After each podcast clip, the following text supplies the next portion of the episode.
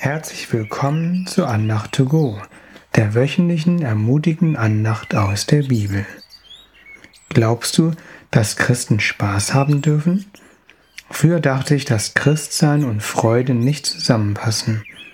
Ein eindrückliches Erlebnis hat mich eines Besseren belehrt.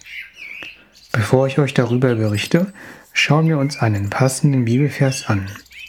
In Johannes Kapitel 10, Vers 10b und 16 sprach Jesus, Ich bin gekommen, um meinen Schafen das Leben zu geben, Leben im Überfluss.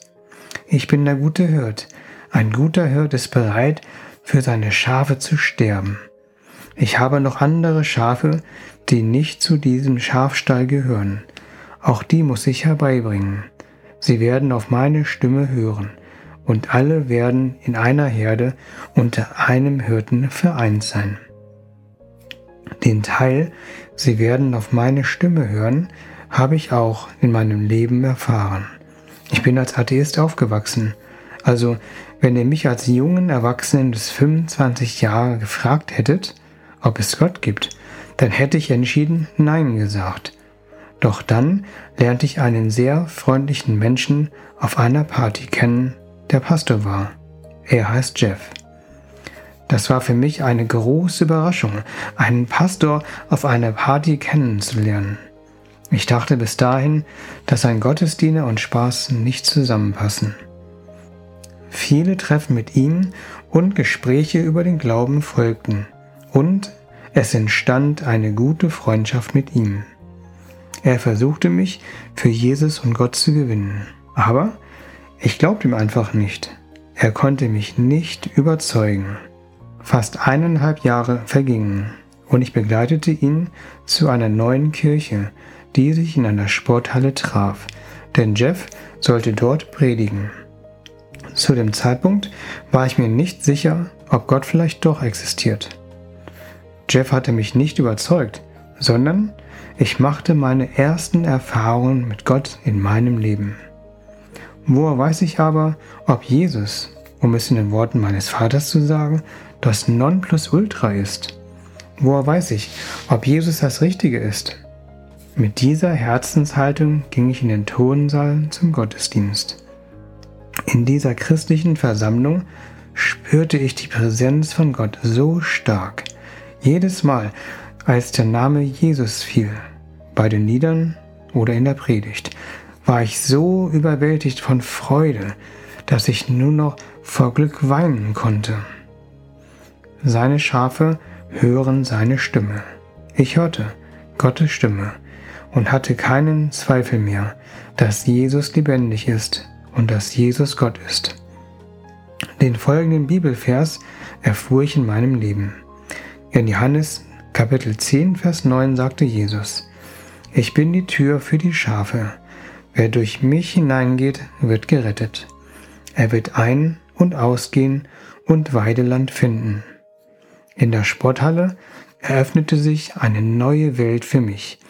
Ich fand geistliches Weideland und konnte zum Hirten immer wieder zurückkommen, um wie ein Schaf zu grasen. Ich fand den guten Hirten. Wir sehen auch im Alten Testament, dass Gott ein Hirte für seine Nachfolger ist. In diesem Podcast haben wir uns bereits den Anfang von Psalm 23 angeschaut. Am Ende dieses Liedes sehen wir noch weitere Vorteile, die der gute Hirte für seine Schafe bereithält. In Psalm 23, Verse 5 und 6 schrieb David über Gott. Vor den Augen meiner Feinde deckst du mir deinen Tisch. Festlich nimmst du mich bei dir auf und füllst mir den Becher randvoll. Deine Güte und Liebe umgeben mich an jedem neuen Tag. In deinem Haus darf ich nun bleiben, mein Leben lang. Die Formulierung festlich nimmst du mich bei dir auf ist wörtlich, du salbst meinen Kopf mit Öl. So begrüßte man damals einen Gast. Er deckt mir seinen Tisch. Ich darf an seinen Tisch kommen und dort mich mit guten Dingen sättigen. Dabei ist Jesus nicht geizig, sondern Er überschüttet mich mit Guten. Der Becher wird randvoll gefüllt. Sein Tisch ist extravagant, mit unendlich viel Guten gedeckt. Güte und Liebe umgeben mich jeden Tag. Da Gott die Liebe ist, umgibt mich Gott selbst jeden Tag. Und ich darf in seinem Haus bleiben und wohnen. Möchtest du auch in seinem Haus wohnen und zu seiner Herde gehören? Ich bete kurz. Jesus, zeige doch, dass du der gute Hirte bist und dass du uns mit Gutem sättigen willst. Du willst unseren Becher voll einschenken, dass er überfließt. Du möchtest uns mit deiner Güte und Liebe umgeben. Zeige uns, dass diese Worte stimmen. Jesus, du sprichst, ich bin die Tür für die Schafe. Wer durch mich hineingeht, wird gerettet. Er wird ein- und ausgehen und Weideland finden.